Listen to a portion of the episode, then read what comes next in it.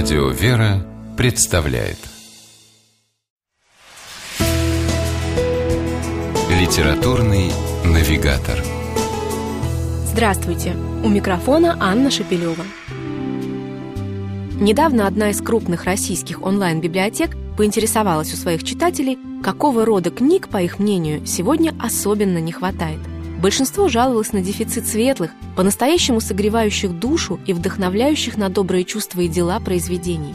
Причем читатели имели в виду не только уже хорошо всем знакомую классику, но и что-нибудь новенькое.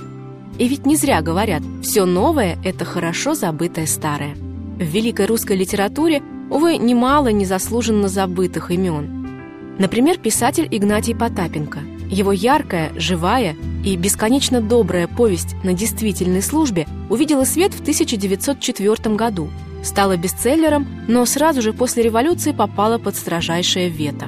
Удивительное произведение, казалось, кануло в небытие. Но вот спустя сто с лишним лет издательство «Лепта» вернуло нам замечательного автора, чьи герои – простое сельское духовенство, приходские священники и их семьи – конечно, не могли по понятным причинам пробиться к читателю в советское время. В отличие от, например, Чехова и Лескова, Игнатия Потапенко социалистическая критика просто не сумела подогнать под нужный ей формат.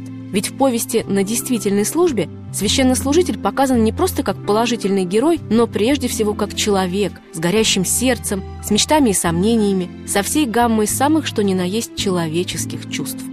Именно таков отец Кирилл Обновленцев, лучший выпускник Духовной Академии, не пожелавший, однако, после ее окончания оставаться в столице на спокойном и хорошо оплачиваемом месте профессора, а всей душой рвущийся в родную глушь, мечтающий стать простым деревенским батюшкой.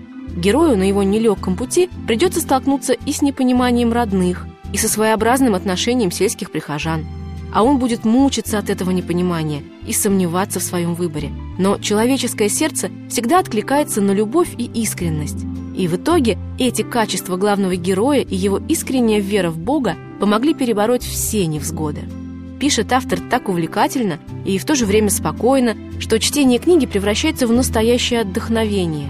В ней есть все – и чарующее описание русской природы, и юмористические семейные сцены, и глубокие переживания и прозрения героев.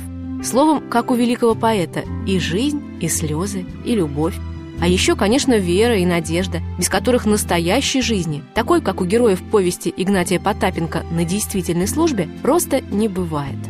С вами была программа «Литературный навигатор» и ее ведущая Анна Шапилева. Держитесь правильного литературного курса.